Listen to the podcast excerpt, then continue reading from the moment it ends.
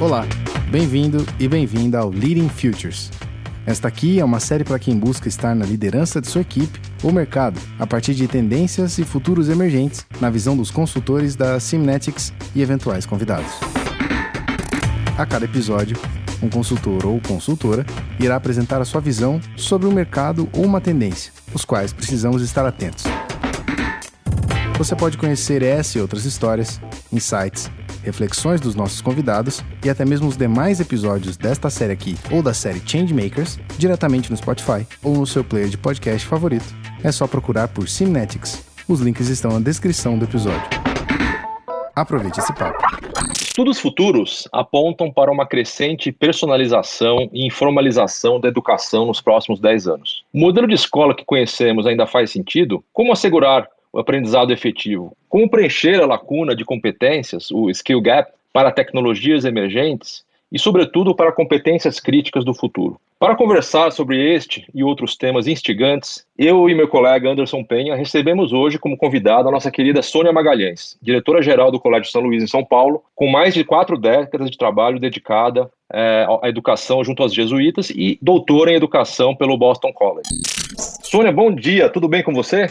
Bom dia, André, tudo bem? Obrigada pelo convite, uma honra estar aqui com vocês hoje. Sônia, normalmente a gente começa o nosso episódio aqui de podcast, né, é, perguntando para você como é que você está essa semana, porque a gente vive tempos atípicos, né, e a gente sempre inicia por aí. Eu, como te respondi, tudo bem, e tudo bem significa para mim, nesses tempos atípicos, uma atitude de resistência que eu decidi cultivar frente a tantos desafios e não conhecidos e inseguranças. Então, é o tudo bem, eu estou bem, muito ocupada com muitas coisas desta possível, provável, quem sabe, talvez, retorno da atividade presencial nas escolas, mas ao mesmo tempo lidando, por isso o exercício da resistência, lidando com essa multiplicidade de informações e interpretações da informação. Mas bem, acho que essa é uma, é uma convicção pessoal que precisa ser cultivada, especialmente nesses tempos. Anderson, como é que você está essa semana? Cara, bom, Sônia, a Sônia falando nesse momento, para a gente tá sendo, para mim está sendo sempre um carrossel, assim, né? Mas hoje eu termino a sexta-feira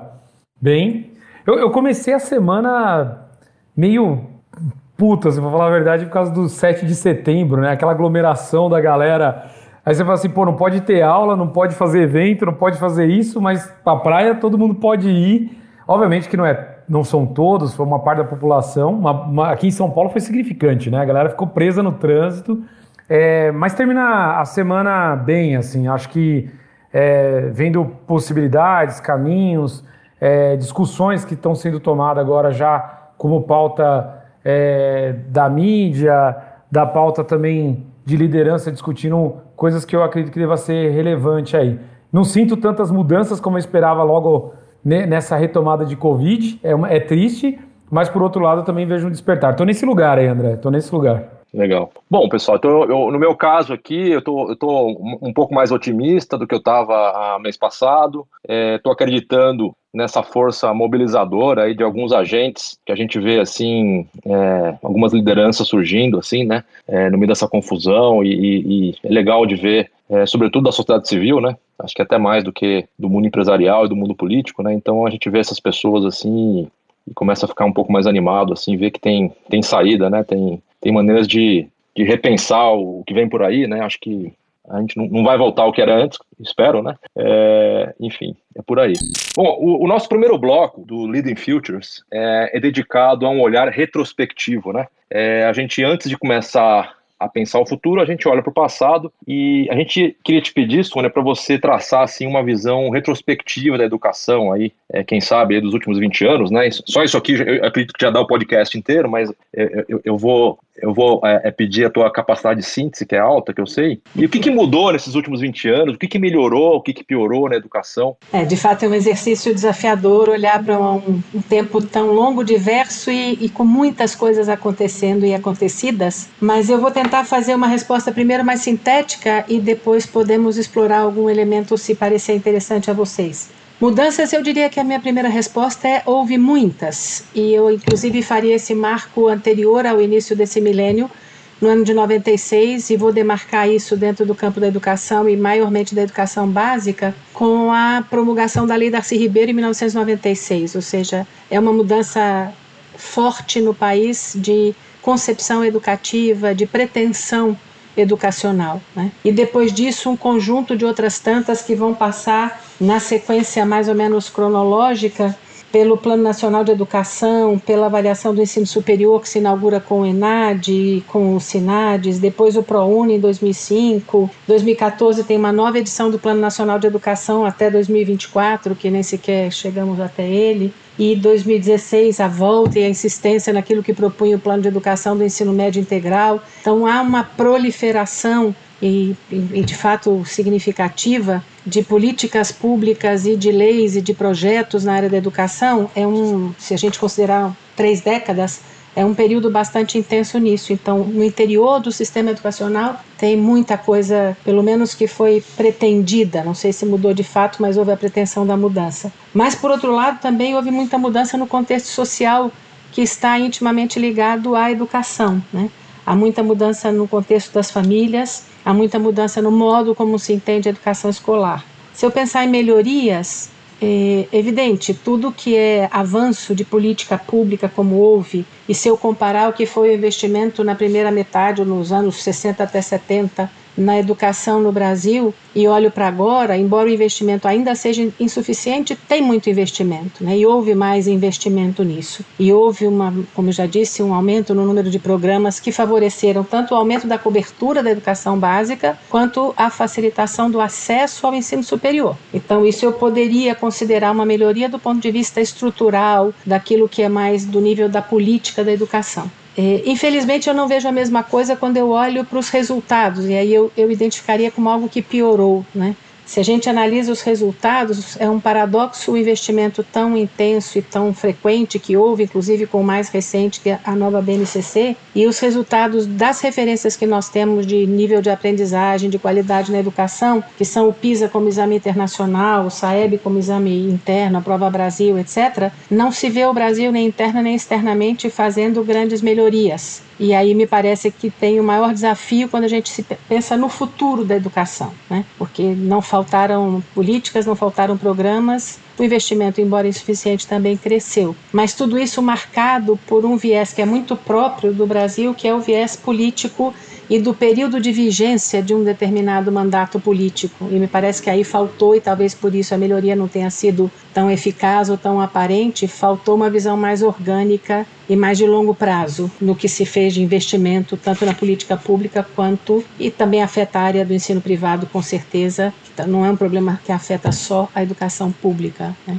E com certeza piorou muito a formação do profissional que trabalha na educação básica, principalmente. Né? Os cursos de pedagogia, as licenciaturas, as universidades, eh, em alguma medida, não acompanharam e eu, minha análise é de que houve também uma inversão de cronológica aí, quer dizer, se colocou muita coisa em curso, promulgou-se muita coisa, seja de lei ou de projeto ou de programa, sem pensar que nós precisaríamos de um tempo de preparação dos profissionais que atuariam para implementar essas mudanças todas. Então, há muitas mudanças? Há muitas. Provocaram melhorias? Não tanto. Mas há pelo menos um esforço que precisaria ser purificado desse recorte político, na minha opinião. Essa seria a minha resposta mais sintética. Legal. Anderson, e aí? Qual é o teu ponto de vista aí? Sobre o que, que foi essa educação aí? O, o legal de conversar com a Sônia é que ela, ela vai trazendo números, dados e fatos. Eu, eu vou trazer uma, uma visão sobre o que nos trouxe até aqui.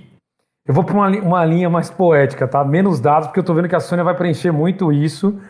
E eu vou trazer assim, né? Eu estava, acho que há uns dois anos atrás, eu estava no congresso, no primeiro congresso Ibero-Americano falando sobre isso que eu vou trazer para vocês aqui pela Seminés. A gente estava falando sobre o processo de educação, né? Educação, numa forma geral, numa comunidade, né? Já, como já diz aquele ditado, né? É preciso todo vilarejo para educar uma criança, né? Esse, esse ditado africano, ele se encaixa bem aqui para nossa história sobre de onde viemos, né? Como sociedade, a gente acaba produzindo cultura. Eu estava vendo um livro do Flussen, que ele fala muito isso, né? Que a cultura nada mais é do que uma criação artificial, ela não é uma criação natural, né?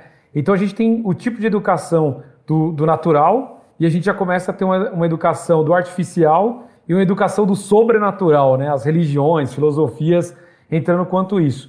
Então a gente vê que assim, cada sociedade, cada cultura, ela cria os seus simbolismos, a, os seus misticismos, é, os seus ritos, e a gente usa a educação muito desse lugar. A pergunta que eu tenho e que eu venho traçando desse paralelo do passado para o presente é que não mudou muito isso. A gente continua ainda discutindo com as crianças, com os adultos, é, sobre quais símbolos a gente quer é, perpetuar, quais ritos a gente quer trabalhar, quais mitos ou ressignificações de mitos a gente quer manter. E aí eu vejo a educação muito desse lugar e desse papel, né? Desse exemplo. E quando eu vejo o vilarejo, hoje eu tenho me questionado muito o quanto a gente tem olhado o sistema de educação não da escola, mas assim, o quanto que a gente olha as bibliotecas próximos a nós, os parques como lugar de educação, cultura e produção local como educação. O ano passado, aqui no ABC Paulista, eu estava fazendo parte de um projeto é, chamado Casa 7, né, que a gente é uma casa de arte e a gente teve contato com a alimentação local. A gente chamou pessoas que cuidam do Cambuci, porque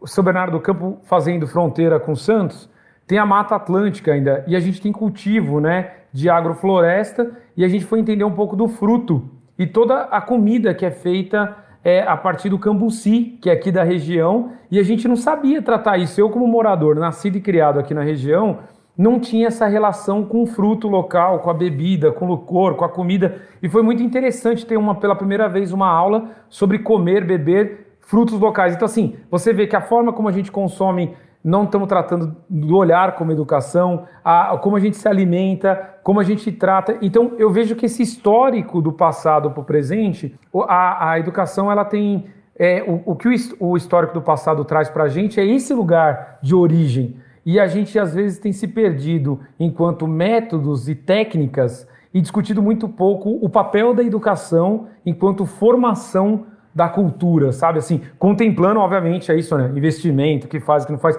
mas parece que essa origem ela tem se perdido, sabe? Enquanto educadores, enquanto formadores, sociedade formadora. Acho que desse lugar, André. Eu vou, eu vou acrescentar pouco aqui, mas é, meu ponto de vista, inclusive olhando um pouco a trajetória das minhas duas filhas, né, é, em escola, eu vejo que os últimos 20 anos teve uma, uma interferência muito grande da tecnologia, né, na educação, e eu vou até usar uma palavra aqui, é, as pessoas ficaram mais distraídas, né, é, com tanto acesso, com tanta informação ou desinformação, como já bem disse a, a Sônia, né, que de fato a escola, né, enquanto lugar é, é, de socialização, de aprendizado, né, de interação, né, quer dizer, ele, ele, ele de fato ele ficou de certa forma, e na minha opinião, né, ele foi, ele foi se esgotando, né, enquanto, enquanto modelo, né, mas aí é uma opinião é muito crítica minha, né, que e, e assim, para mim a escola dos últimos 20 anos, ela, ela passou por uma grande, vamos dizer assim,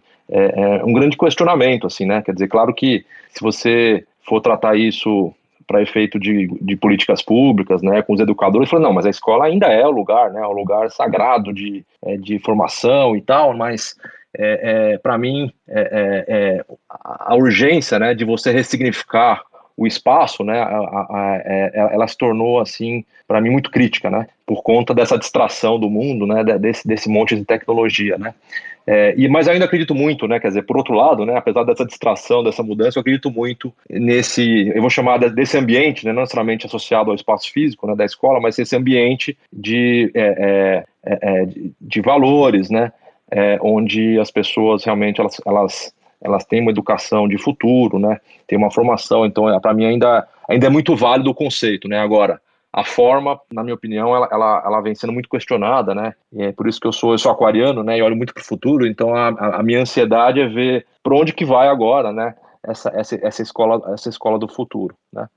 E, e isso para mim ele, ele independe de, de, país, ele é Brasil, ele é fora de, de, do Brasil, né? E a outra coisa também que me chama muita atenção, é, olhando para trás, né, é essa história do, é, é, do comparativo, né? Falar assim, não, mas o Brasil ele está atrás em matemática, o Brasil, mas eu falei assim, cara, mas é comparável, né? Quer dizer, no fundo eu me questiono, e aí tomando como base aí que o Anderson falou, da, da cultura, né? Quanto que a educação ela tem que ser específica da cultura, né? Quer dizer, é, é, é, é comparável isso? Faz sentido ficar olhando para ranking, né? Quer dizer, na hora que eu chegar no padrão educacional da Suécia, acho que nunca vamos chegar, mas quer dizer, a Suécia já está num outro lugar e já está pensando diferente, já mudou o modelo, quer dizer, eu, eu não sei se é comparável, né? Então, Então são um pouco da, da minha reflexão. Sônia, quer comentar? É, acho que é legal, a gente falou tanta besteira quero. aqui, né, Anderson? É legal a Sônia, a Sônia comentar aqui. Não, falaram coisas importantes. Eu quero começar pelo Anderson, voltando ao tema da comunidade, que eu acredito que de fato é uma das coisas mais relevantes se a gente quiser pensar a educação para o futuro. Verdade. É deixar de entender a escola como um ente isolado da sociedade como um todo, né? É, isso não é, como você bem disse, Anderson, na história da educação, isso não começa muito longe de nós. Né? No, no, na história brasileira da educação, enquanto a educação pública foi a educação predominantemente que formou pessoas e tinha qualidade, isso vai até os anos de 1960 do século passado, início dos anos 70, a relação com o contexto e com a comunidade era muito importante. E se entendia que a criança passava por um processo na escola de educação escolar. E, portanto, havia limites muito claros daquilo que a escola podia fazer mas ela vinha como um espaço ou como um ambiente, como dizia o André, complementar a muitos outros, porque o bairro formava, a família formava, os movimentos musicais formavam. Muitas, há uma pesquisa de Harvard falando que se perguntou nos, nos anos 90, de 80 a 90 do século passado, que tanto a escola era capaz de influenciar na formação de valores de jovens. E é incrível porque numa, numa, escala de cinco influenciadores como instância social, a família permanece durante todo o período da pesquisa como a primeira influenciadora e a escola desaparece nos últimas, nas últimas duas, das últimas dois períodos que eles avaliam, porque é, a configuração das cidades também mudam, né? Eu tenho 60 anos, quando eu estudei, meu pai escolheu o bairro para morar perto do colégio que ele queria que a gente estudasse. Então, a minha vida foi constituída no bairro, mas o bairro era uma unidade de, de vida e de convivência. E nas grandes cidades deixou de ser, na maioria das vezes. Então, passou a ser o clube e também a escola. Então, a escola sempre foi um lugar de, de socialização? Sempre foi, mas não o primário. E hoje parece ser o primário ou seja, é o lugar onde as crianças começam a ter suas experiências primeiras de socialização. Então vai se, vai se, na minha maneira de ver, desvirtuando um pouco essa função da escola. A escola a privatização do ensino vai dando também ao, a essa, essa coisa chamada escola, esse, esse lugar, essa organização, um peso de uma expectativa nessa linha do que o André dizia, de vamos ser melhor do que isso, melhor do que aquilo, melhor do que aquilo outro, sem uma referência daquilo que é de fato essencial na formação do cidadão brasileiro, ainda que eu possa entender que é hoje mais importante do que nunca a propósito da globalização, entender que uma visão de mundo mais ampla é importante, mas eu estudei nos anos 60 e 70, antes desse boom da globalização, e tive acesso a muita informação que me fez uma pessoa com visão ampla e de mundo. Então, como bem dizia o André, é muito questionável essa qual é a receita, qual é o jeito, o que, que é melhor e qual é a referência da qualidade. Né? Num país como o Brasil, a referência da qualidade pode ser muito diversa dependendo da região. Mas nós somos um país, por exemplo, que ainda tem um calendário único para a vida escolar na educação básica no país inteiro. Independente se você está na zona rural, na zona urbana, na grande cidade, se tem colheita disso, se o moleque sai da escola para ajudar o pai a colher café, ou, ou, a plantar mandioca, ou a fazer qualquer outra coisa. Então, essa, essa pulver, essa, não, a palavra não é pulverização, a palavra adequada é essa pasteurização que se fez daquilo que é normatização ou regulação educacional no Brasil, dentro do nosso próprio país já faz ignorar esse conceito comunitário desta referência. Estamos falando de um modo geral, há ilhas de experiências muito interessantes em vários lugares do Brasil, mas não é uma realidade total. Né? Então, de fato, olhando para o passado e lembrando que a escola nasce como uma instância de preservação, a escola nunca foi um lugar que nasceu para ser revolucionário, inovador, etc.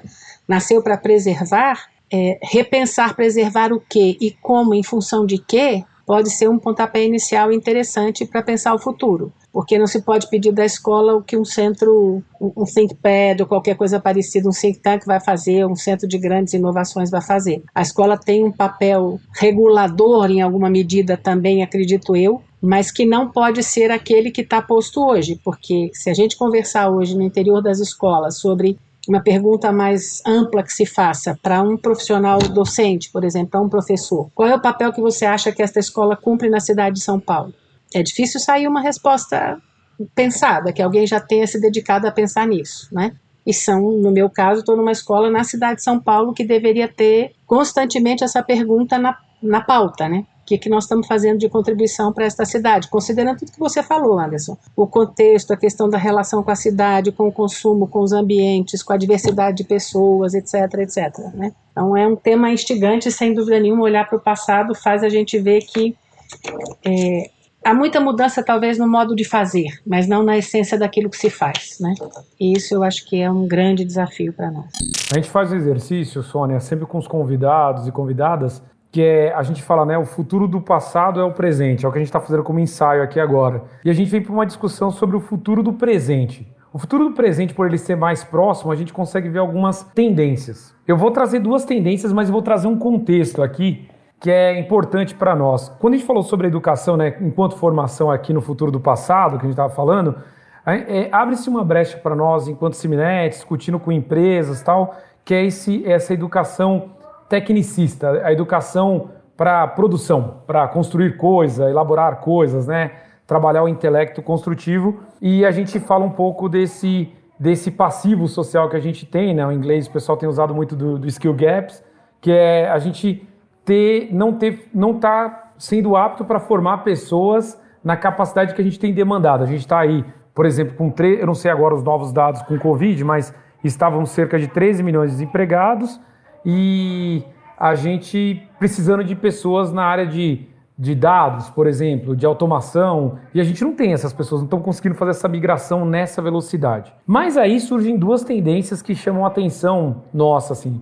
Uma primeira é que sai agora, né, no Psychology Today, ele sai uma, um trabalho sobre, vamos chamar essa rede bioneural, né? Eles têm falado muito dessa formação de, de, de conectar o cérebro, que é biológico, com uma rede sintética e gerar estímulos. Inicialmente, essa tendência de tecnológica é mais para ajudar na recuperação de problemas com a rede neural, do tipo é, problemas de Parkinson, é, é você tem um problema de é, epilepsia, por exemplo, mas já se discute com essa tendência que assim, se isso for re realmente capaz de integrar, será que poderíamos programar o cérebro das pessoas para que o processo de aprendizagem fosse num, num movimento meio neural. Eu, eu, visual, eu sou muito visual, tá? Estou te falando de ciências, mas me lembra muito Matrix, né? Quando o Neo ele pluga algo atrás da cabeça dele ali, ele aprende a lutar karatê, aprende a fazer comida, aprende. Então é uma aceleração. Essa é uma tendência.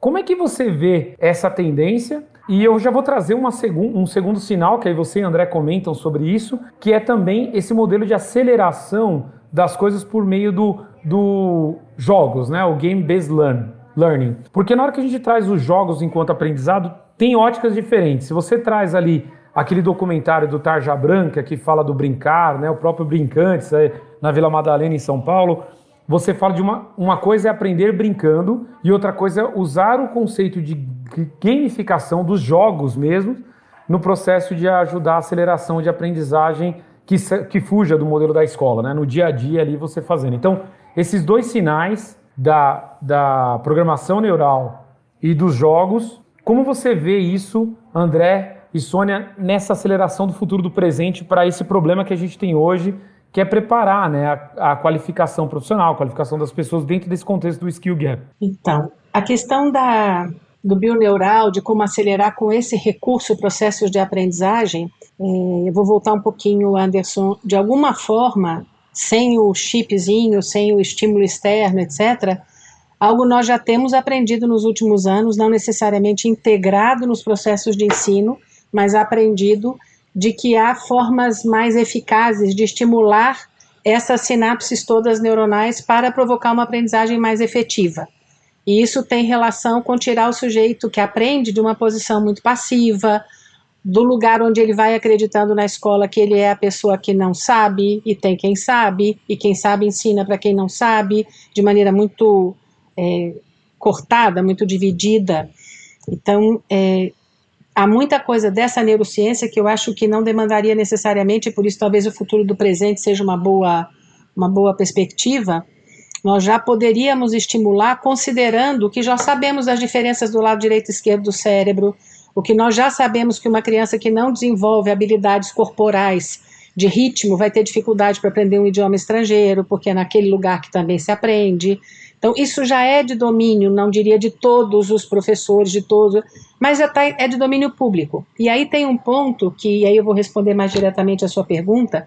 Educação sempre foi historicamente, e aí tomo a liberdade de exprimir como opinião pessoal minha, uma área muito refratária a diálogos com outras áreas. Porque educação, como eu dizia, nasce para saber tudo e para conhecer tudo que tem que fazer. E o professor é historicamente um dos poucos profissionais que não tem interpelação de nenhum outro de outra área. Porque o médico, ainda que de áreas afins, se encontra com o enfermeiro, o engenheiro com o arquiteto, alguma interpelação tem. O professor é interpelado por professor. Então, essa monocromia que acontece e que vem para o interior da escola, ela faz muitas barreiras para esse diálogo com essas áreas que são de grande contribuição para o processo de aprendizagem. Então, acho que a gente até pode, e acho que já teria condições de muito avanço, se é, a área de educação tivesse de verdade pensado num diálogo para além de fiz um curso de neurociência aqui, fiz um curso de neurociência e educação ali, e aí as pessoas vão tirando uma espécie de receitas prontas para aplicar, mas de novo, nada orgânico, nada que pense o conjunto da obra e o processo mais a longo prazo, considerando que a educação, pelo menos a educação básica, é um processo de 12, 13 anos. Né? Então, daria para pensar numa coisa muito mais avançada. E sobre a questão do game-based learning, é, o que acontece hoje, assim como com a tecnologia que o André mencionou, e a, a pandemia é uma evidência bom, patente disso, nos jogou a todos na cara que nós, na verdade, equipamos as escolas, mas não trabalhamos na concepção do que seria a educação digital destas crianças, porque senão nós não teríamos tido esse susto que tivemos, né, na necessidade de mudança de ambiente, sair do ambiente físico para um ambiente mais digital. É, da mesma linha, ou seja, a gamificação quase que fica sendo um, o nome que se dá para essa educação baseada em jogos que, na verdade, tem outra concepção. Então, hoje já se usa, há uma produção imensa né, de, de produtos vendidos para as escolas, de jogos de aprendizagem, disso, daquilo, mas ainda tudo muito fragmentado, muito desconectado. Então, quando você fala do lugar onde vocês trabalham e, e refletem sobre isso na Seminética, seja do lugar do profissional, seja vocês dois como professores do lugar do ensino superior, o que a escola básica tem feito, e isso é preciso ser reconhecido, inclusive no sistema privado de ensino, não tem preparado suficientemente esses jovens para se desenvolverem plenamente fora deste ambiente escolar. Porque todos esse, todo esse aparato, que é de outros campos da ciência ou do mundo da tecnologia, ele precisa de certas competências que são soft skills, que são competências humanas que não são prévias, mas são talvez concomitantes e necessárias para o melhor uso de todos esses ambientes, como autonomia, capacidade de autogestão. Então, quando você fala de, o André falou na introdução, de um processo mais personalizado de educação, né? O que, é que nós estamos fazendo agora na pandemia em muitas escolas? Nós estamos trazendo a sala de aula para dentro da tela do computador. Então, a primeira angústia do professorado é que está todo mundo com, com, a câmera fechada e eu não estou vendo se meus alunos estão fazendo ou não estão fazendo, porque na sala de aula eu vejo todo mundo, né? Por isso que eu digo que o problema é de concepção, é de fundo. E todo essa, esse essa enriquecimento que de verdade uma concepção maior e mais profunda, um entendimento maior e mais profundo da neurociência e de tudo que poderia de verdade acelerar os processos, não só acelerar, como qualificar, né? Porque eu acho que é, essa aceleração tem que vir acompanhada de uma capacidade de integrar esse conhecimento, né? E isso não acontece por passo de mágica, tem que ter uma, uma maneira muito clara de, de como fazê-lo e por que fazê-lo. Se a gente consegue é, ter tempo para, né, de fato, fazer essa reflexão no interior das escolas, mas também nos, nos, cursos de formação de professores, que os cursos de pedagogia, as licenciaturas não sejam instâncias isoladas nas universidades, pesquisando esses dados educacionais, resultados, que a gente pisa e pisa em cima deles ano atrás de ano e não sai do lugar. Acho que isso poderia ser de, de grande contribuição. Mas vejo o caminho longo. Acho que é uma ponte importante, mas tem um caminho longo aí para se fazer. Você falando, Sônia, sobre essa resistência né, dos educadores, né, dos professores em, em se abrir né, para novos campos do conhecimento, né, de dialogar com outras disciplinas, né, é, me fez lembrar, porque hoje, por acaso, é 11 de setembro, né? E, e, e, eu me lembro que eu estudei o caso do exército americano, que depois do 11 de setembro passou por uma mudança brutal na sua forma de se organizar e por quê? Porque eles perceberam a força, né? E dolorosamente que o inimigo, né, os terroristas, estavam muito melhor equipados, muito melhor organizados, muito mais responsivos e até muito mais inteligentes que o próprio exército. Né? Então, o, o, o, exército americano criou um sistema em rede, né, que é o chamado net, é, o, é, o, o Network é, warfare, né? É, ele precisou se mudar completamente. E não precisa ir longe, né? Quer dizer, o Papa Francisco, quando assume a, a, a, a, Igreja Católica, né, uns anos atrás, fez uma um movimento muito parecido, né? Ele foi, ele é, né, tá sendo um grande reformista, né? Questionou muita coisa, né? Então a, a, a, educação, né? A gente que trabalha muito com tendências, a gente viu que realmente a educação, as escolas, as universidades, elas, elas foram, né? A, uma das últimas instituições a reconhecer as mudanças do mundo, né? E, e a fazer é, de forma consequente né, a, a, essas, essas, essas mudanças estruturais, tecnológicas, né, e por aí vai, né. Mas é, tudo isso eu estou dizendo para é, é, em relação à questão do, do, do brain é, é, machine, né, que é a, a, provocação do Anderson, né, eu, eu queria dizer o seguinte, né, a gente, existe uma fé é, é, uma tecno, é, vamos dizer assim, uma te tecno-religião aí, né? Eu, eu, por acaso, participei lá dos cursos da Singularity, né, no Vale do Silício, e existe uma fé quase que cega, assim, né, na, na, de que a tecnologia vai resolver todos os problemas do mundo, né? É, é, e assim, eu sou bastante cético em relação a, a essa fé é, excessiva, né, exacerbada na tecnologia, porque a tecnologia ela resolve problemas e cria vários outros e, e coisas que ela não tinha previsto, né? Ainda mais quando a tecnologia ela, ela tenta interferir na vida humana, né? Então, é, é, quando a tecnologia ela entra realmente na, nas questões médicas, biológicas, né? E, e de comportamento, né? É, é você vai ter efeitos é, novos, né? É, a gente está lidando com wicked problems, né? Quer dizer, são questões capciosas, né? Então é, é, é de se esperar comportamentos novos, né? E até indesejados, né? É, é, como eu sou economista, né? Eu, eu, sou da escola lá do Keynes, né? Que trabalhava muito a questão da que a economia não é uma ciência exata, né? Economia é uma ciência, é, é, um, é, um, é, um, é um jogo de expectativas, né? Então você está lidando com. está interferindo nas pessoas, na biologia, na, na, nas pessoas, e, cara, alguma coisa vai surgir que você não tem controle, né? E aí, sobre a questão dos games, eu, eu, eu sou muito favorável a, a, aos games, porque é, os games, eles. Como a gente está vivendo numa situação de mundo, né, de, de, muita incerteza, né, de muita complexidade, né, onde você todo dia é, é, é algo novo, né, então o game ele ajuda você simular situações é, que você ainda não viveu, né? E, e, no jogo você é capaz de discutir, olha, em acontecendo isso, como é, como é que vai ser a reação das pessoas, né? O que, que a gente poderia fazer, deixar de fazer? Então, então o, jo o jogo eu vejo como uma, uma ferramenta é, é, muito, é, muito adequada, né? é, é, e muito coerente, né, para esse mundo que a gente está vivendo, assim, tanto na criança, como no jovem, como no adulto, né? Eu sou super fã, assim. Se pudesse passar metade do tempo fazendo jogos, eu, eu, eu, eu, eu teria a maior satisfação de, de, de, trabalhar com isso. André, deixa reforçar com um exemplo isso que você acabou de dizer, que é fundamental e que a escola muitas vezes perdeu em função do que o Anderson mencionava do brincar, né? Quando a escola deixa de ser um espaço onde a infância pode ser infância, onde a brincadeira pode ser um espaço também de aprendizagem e tem que ser tudo muito escolar, né? É, isso também se perde. Uma das coisas mais difíceis, agora no São Luís, no dia que nós tivemos, ficamos três, quatro dias esvaziando os lockers das crianças para irem para casa com seus materiais, porque já é um colégio de tempo integral esse ano e eles não levavam nada para casa. E nesses dias foi muito doído para a gente ver, e eu só processei isso depois, a tristeza das crianças de recolher suas coisas para levar para casa, de sair desse ambiente sem compreender por quê, porque foi de um dia para o outro, tem que sair, tem que sair. E depois, conversando com algumas famílias, eu dizia, claro, essas crianças nunca brincaram de pandemia, nunca teve um vírus que atacou. Né? A brincadeira tinha sempre um revólver, tinha sempre alguém com uma arminha de, na mão. Todos os jogos que elas fazem é, sejam eles físicos ou virtuais ou digitais, eles têm um, um objeto de agressão visível.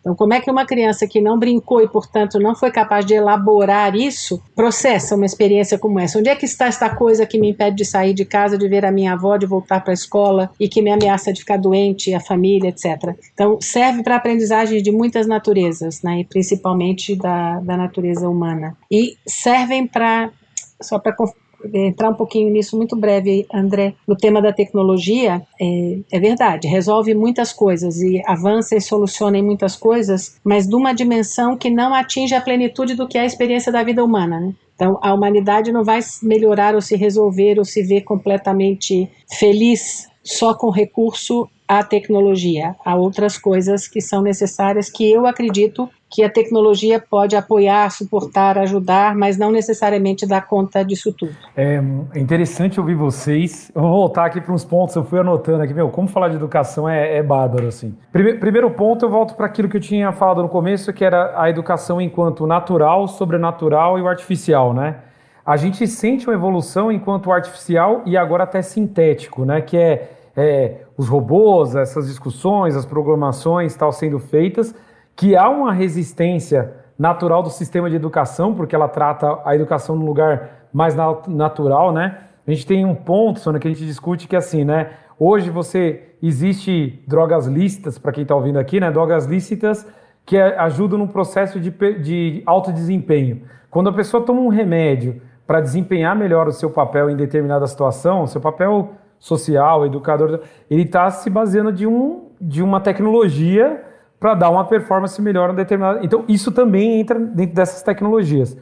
Só que aí você mostra o seguinte: então tá, esse artificial que nós temos, ele ainda passa por um outro parâmetro que é como a pessoa vai lidar com isso, que é essa educação de base, que leva 12, 13 anos, e a gente não está conseguindo acelerar isso, essa educação não está acelerando, por quê? É a formação do, do, cidadão ou da cidadã enquanto espontaneidade, autonomia, autogestão, aprender a aprender em como aprender e não depender do outro. E aí eu vou fazer, eu estou fazendo a minha própria conexão, né? O quanto que o brincar deveria estar tá mirando mais aí do que não o brincar no sentido de gamificação de metas a serem cumpridas e coisas a serem feitas, porque essa é muito tecnicista, a outra é de formação. São dois gaming é, é, é, game-based learning diferentes, porque eles têm princípios diferentes. E parece que esse nós estamos carecendo ainda de trabalhar mais, né? Eu lembro de estudar isso no psicodrama como o whole take, o whole play e whole creating, né? Parece que quanto mais a gente vive esse, esse ato de, de, de vivenciar, de trocar, ele é, ele é limitante. E aí volta ao espaço. Parece que também, é, Sônia, ouvindo você, as nossas casas não estão se adaptando para isso, porque a gente transferiu tudo isso para a escola. Então, as crianças não têm visto em casa como um ambiente de educação, como um ambiente de trabalhar a base enquanto espontaneidade, autonomia, autogestão. E aí, o que a gente encara hoje na faculdade, é, como professores, que a gente fala desse skill gap, mesmo do, do soft skill, do hard skill, né? agora o pessoal está chamando de power skills, para não achar que é muito soft. É, ele, ele talvez ele é um ele talvez não, ele é um reflexo de 12 anos atrás. Então a gente vê que tal, tal, a educação tem tentado corrigir isso hoje, nós vamos ter esse, uma melhoria disso para o futuro, mas esse futuro do presente que a gente tem hoje, a gente está lidando com um gap não tecnológico necessariamente, mas é com um gap é, é, da educação de base, que as pessoas não pararam para. Elas se veem refém do tipo, ah, se a, a, empresa não me educar, eu não me educo, eu não vou atrás, eu não sei como ler um livro, eu não sei como usar a internet ao meu favor. Então é muito interessante que a gente vê tecnologia se desdobrando, mas ainda a discussão é, tá, qual é o cidadão de base que eu estou formando para lidar com essa nova sociedade que a gente, com essas novas tecnologias, essa educação artificial que a gente está fazendo. Então, abre-se um alerta muito grande, de novo, né, para as empresas e para todos os estrategistas que estão ouvindo esse podcast aqui agora. É assim: qual que é o papel de nós, enquanto empresas, dentro desse vilarejo, é, ajudando nesse processo de educação de base? Porque se a gente já tem profissional nas nossas empresas trabalhando hoje, mas que não tiveram formações adequadas de base, então as empresas deveriam voltar a discutir isso ao invés de só formação técnica. Né? Isso, isso é um é uma tendência interessante que emerge aqui dessa discussão. O quanto é uma contratendência, talvez seja, o quanto que essas tecnologias vão puxar, mas a base não suporta. É, não tenho dúvida, Anderson. Eu falava hoje de manhã numa outra conversa que eu tive com um grupo de, de, de, equipes técnicas da escola. O que é educação básica, principalmente os primeiros anos do fundamental, não dá? Não há universidade, pós-graduação, mestrado, doutorado que dê. E aqui eu estou falando de confiança, de acreditar que eu posso, de acreditar que eu tenho capacidade de aprender e de interesse, porque a criança já traz com ela a curiosidade que o processo escolar deveria transformar em interesse mais do que uma curiosidade que é mais volátil, que agora eu tenho, depois eu não tenho, tenho por isso, não tenho por aquilo. E a escola muitas vezes, e aí no, Brasil isso é muito evidente, né? E com o advento dessa concorrência toda para entrada nas, univers, nas, nas universidades, e foi precisamente no final dos anos 70 que isso começa a ficar mais forte, as escolas passaram a ser uma espécie de filial das universidades para preparar de acordo com aquilo que os exames vestibulares pediam. Então, os currículos escolares ficaram condicionados às provas dos exames vestibulares. Eu cheguei a ver em escolas que eu dirigi professores de crianças de 10, 11 anos participando daquelas reuniões que as universidades fazem para expor como será o conteúdo dos próximos vestibulares. O que, que faz um professor desse lá nesta reunião, não é? E claro, com essa essa visão que a gente tem de educação como um produto que passa por uma linha de produção mesmo, né, quase uma fábrica ainda, nesse período você tem que ter um resultado lá no final que é tem que entrar numa universidade. E em várias de preferência e naquelas que eu escolhi de preferência. E tá ótimo, e que bom que entre, e que bom que ao final desse processo chegue lá. Mas você não pode começar a pensar nisso quando você tem que olhar para essa base fundamental, e assim se chama esse processo educacional, que é de dizer, meu amigo, é, eu aprendo com meu corpo, eu aprendo também com meu sentimento, eu aprendo com meu, minha intuição, eu tenho muitos canais de aprendizagem que é a idade de explorar e do fulano tomar conhecimento que tem e saber que isso existe. Né? E aí, quando você poda isso, e a criança desde pequena veste um uniforme, tem que assentar na cadeirinha e tem que colorir um desenho pronto, e estou caricaturando, evidente, porque há coisas muito interessantes sendo feitas nesse, nesse segmento. Mas, de modo geral, a escola não abre, ela fecha numa idade que deveria abrir. Né? E aí você recebe lá na ponta o sujeito que fica te esperando e perguntando no quinto semestre da, da faculdade quantas páginas você quer que tenha o trabalho que você me pediu para fazer, né? E você vai ser mal avaliado se você não der um roteiro todo fechadinho para o cidadão. E é, ou ver estagiários, eu já ouvi coisas dessa natureza, os estagiários que a mãe liga para avisar que não vai trabalhar, o fulano está no terceiro ano de direito, né? Por quê? Ela, ela repete o comportamento que a educação básica também levou até a porta de saída, que é a minha a minha discussão e o meu empenho quando a gente fala disso. É função da escola educar nessa autonomia para o sujeito chegar a ser capaz de autogestão. É? Eu nunca consegui, na prática, que uma escola que eu dirigisse implementasse isso. Porque, de fato, a primeira coisa que um diretor de escola pede quando assume essa função são os braços e as mãos. Faz sempre com o braço alheio. Mas eu adoraria que o moleque no ensino médio pudesse dizer: Eu não vou assistir aula de matemática hoje porque eu preciso estudar história. E tá tudo certo. E eu estou dentro do colégio e eu não entrei na sala de aula porque eu vou fazer outra coisa, porque ele já é capaz de dizer daquilo que ele precisa mais, precisa menos. Então você entrega para o sistema universitário e depois para o, o, mercado de trabalho uma pessoa que passou 12 anos obedecendo, questionando, porque faz parte, a dinâmica é boa, mas sem ter possibilidade de escolha. Esse, esse é meu mote na, no trabalho escolar. Se você não educar para escolha, você não educa ninguém na liberdade necessária para depois ser um profissional que se desenvolva, né? E aí as escolhas podem ser limitadas, podem e devem, mas elas precisam ser exercitadas, né? Conforme a capacidade de cada faixa etária. Nós vamos ter um bloco agora, que é um bloco bem divertido, né? Pelo menos para ir para o Anderson aqui, que é o bloco do futuro do futuro. São os wildcards. Né? Wildcards são cartas tiradas aleatoriamente, né? O wildcard, em, em, quando a gente estuda futuro, né? Eles são eventos inesperados, né? Eles acontecem inesperadamente. Muito bem, eu vou, eu vou abrir aqui aleatoriamente, né? Um wildcard da coleção Utopies e, e, nós vamos especular juntos um futuro aí de 10, 15 anos. Então vamos lá, tá aqui, ó, tá na minha frente aqui, não tem. Então vamos lá. Ó, nós vamos falar de balanceamento entre é, é, psychological well-being, é o bem-estar psicológico o bem-estar físico psicológico das pessoas. É sobre isso que a gente vai falar. A, a, ideia, a ideia é você especular um pouco sobre esse futuro do futuro, Sônia. Não precisa respeitar aqui ou agora. Podemos criar uma utopia, uma distopia, muito na linha da lógica assim. E se acontecesse isso, então o que, como seria esse, esse sistema de educação, essa, essa modelagem, entendeu? É um exercício de imaginar. É, primeiro, eu acho que desaparecia essa palavra balanceamento, porque já estaria dado o equilíbrio necessário, né? Quando a gente fala, ainda precisa dizer balanceamento entre uma coisa e outra, porque tem um desequilíbrio, que eu acho que é a constatação, que precisa ser melhorado. Não sei se ele desaparece 100%, mas eu penso numa escola em que vai considerar a necessidade de que esse sujeito se movimente fisicamente para começar, né? E que a, a, sala de aula seja um espaço, não só a sala, mas a escola como um todo de movimentação, que é algo do que a gente está fazendo, projetando no São Luís, e que usamos pouco o prédio que foi inaugurado esse ano, era que a, a aprendizagem não fosse associada só ao espaço da sala de aula, né? E, claro, usamos muito pouco, então não tenho nada a dizer sobre o que tanto foi possível avançar ou não nisso, mas entender que as salas de aula não são o único espaço de aprendizagem começa a associar essas duas coisas. Depois, o que eu dizia antes, é, a relação entre as pessoas que estão envolvidas no processo de aprendizagem, nesse futuro do futuro, deveria ser quase um, por, de, por default compreendida, que eu preciso desse bem-estar psicológico, desse bem-estar físico para aprender. Né?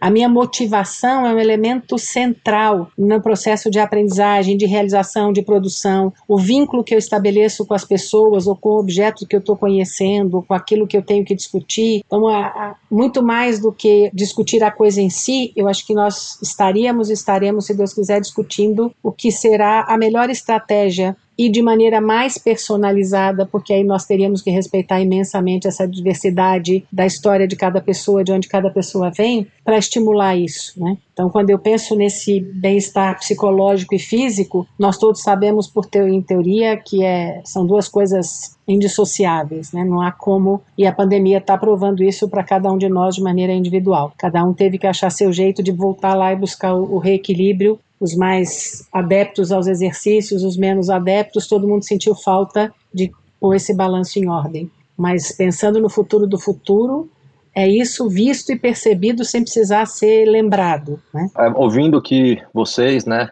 e olhando para a carta que está aqui na minha frente, né, me veio muito a, a expressão da escola, né, no futuro, como uma curadora de biografias, né? Quer dizer, é uma, uma escola que ela, ela vai te ajudar, né? Muito esse conceito da curadoria no sentido de te dar o, o, instrumental, né? No sentido amplo, né? De vida, né? Profissional, de vida, mental, físico, psicológico, né? Para você traçar a sua biografia, né? Então, é, é, é, é, muito assim, é um despertar mesmo de cada indivíduo, né? É, sendo que cada indivíduo vai, vai ter uma trajetória única, né? Que é aquilo que, digamos assim, do, do seu âmago, né? Do seu interior, assim. Então, para mim, essa seria a visão, assim, na né? visão de uma, uma escola enquanto curadora de biografias, né? E, e, e potencializando, assim, ao máximo, né? Cada indivíduo, assim, é, é, do seu melhor, assim. É, bem utópico, na verdade, né? Mas enfim. É engraçado. Eu vou fazer um exercício para ir para distopia. A nossa discussão aqui ele me lembrou um filme é, B. B, assim, só quem curte filme B vai lembrar dessa referência que é um filme chamado Idiocracy. A história desse filme ele passa em um cara que era bem mediano e ele, é, ele entra numa criogenia. Era para ele ser despertado um ano depois, mas ele é só despertado 500 anos depois e a sociedade é, migra para um outro lugar. Que é, o filme ele conta muito uma história assim do tipo: os pais, a, as pessoas inteligentes paravam de ter muitos filhos, porque eles viam que isso era, era roubada, mas as pessoas mais estúpidas começavam a ter muitos filhos. Aí, com o tempo, só tinha pessoas estúpidas no mundo. E esse cara surgia no mundo 500 anos depois com essa, essa sociedade idiota, né, que eles chamam assim. É um filme B que ninguém assiste tanto, não vai estar aí num festival de de Veneza, de Cannes, o, o Sanders vai falar tanto sobre esse filme, mas ele, ele me. Pro... Quando eu misturo isso com essa carta do bem-estar psicológico e físico, eu, eu vou tentar passar, ir para um lugar assim e ser, né? E se a gente criasse uma distopia? Eu gosto muito dessas distopias num lugar assim do tipo um futuro que eu não quero, não gostaria de chegar. A gente se importar tanto com esse lugar do bem-estar é, psicológico e físico, a ponto da gente criar uma sociedade muito milindrada, sabe assim? Aquela sociedade do tipo assim, ah, isso não pode, isso não deve, ah, isso aqui vai fazer.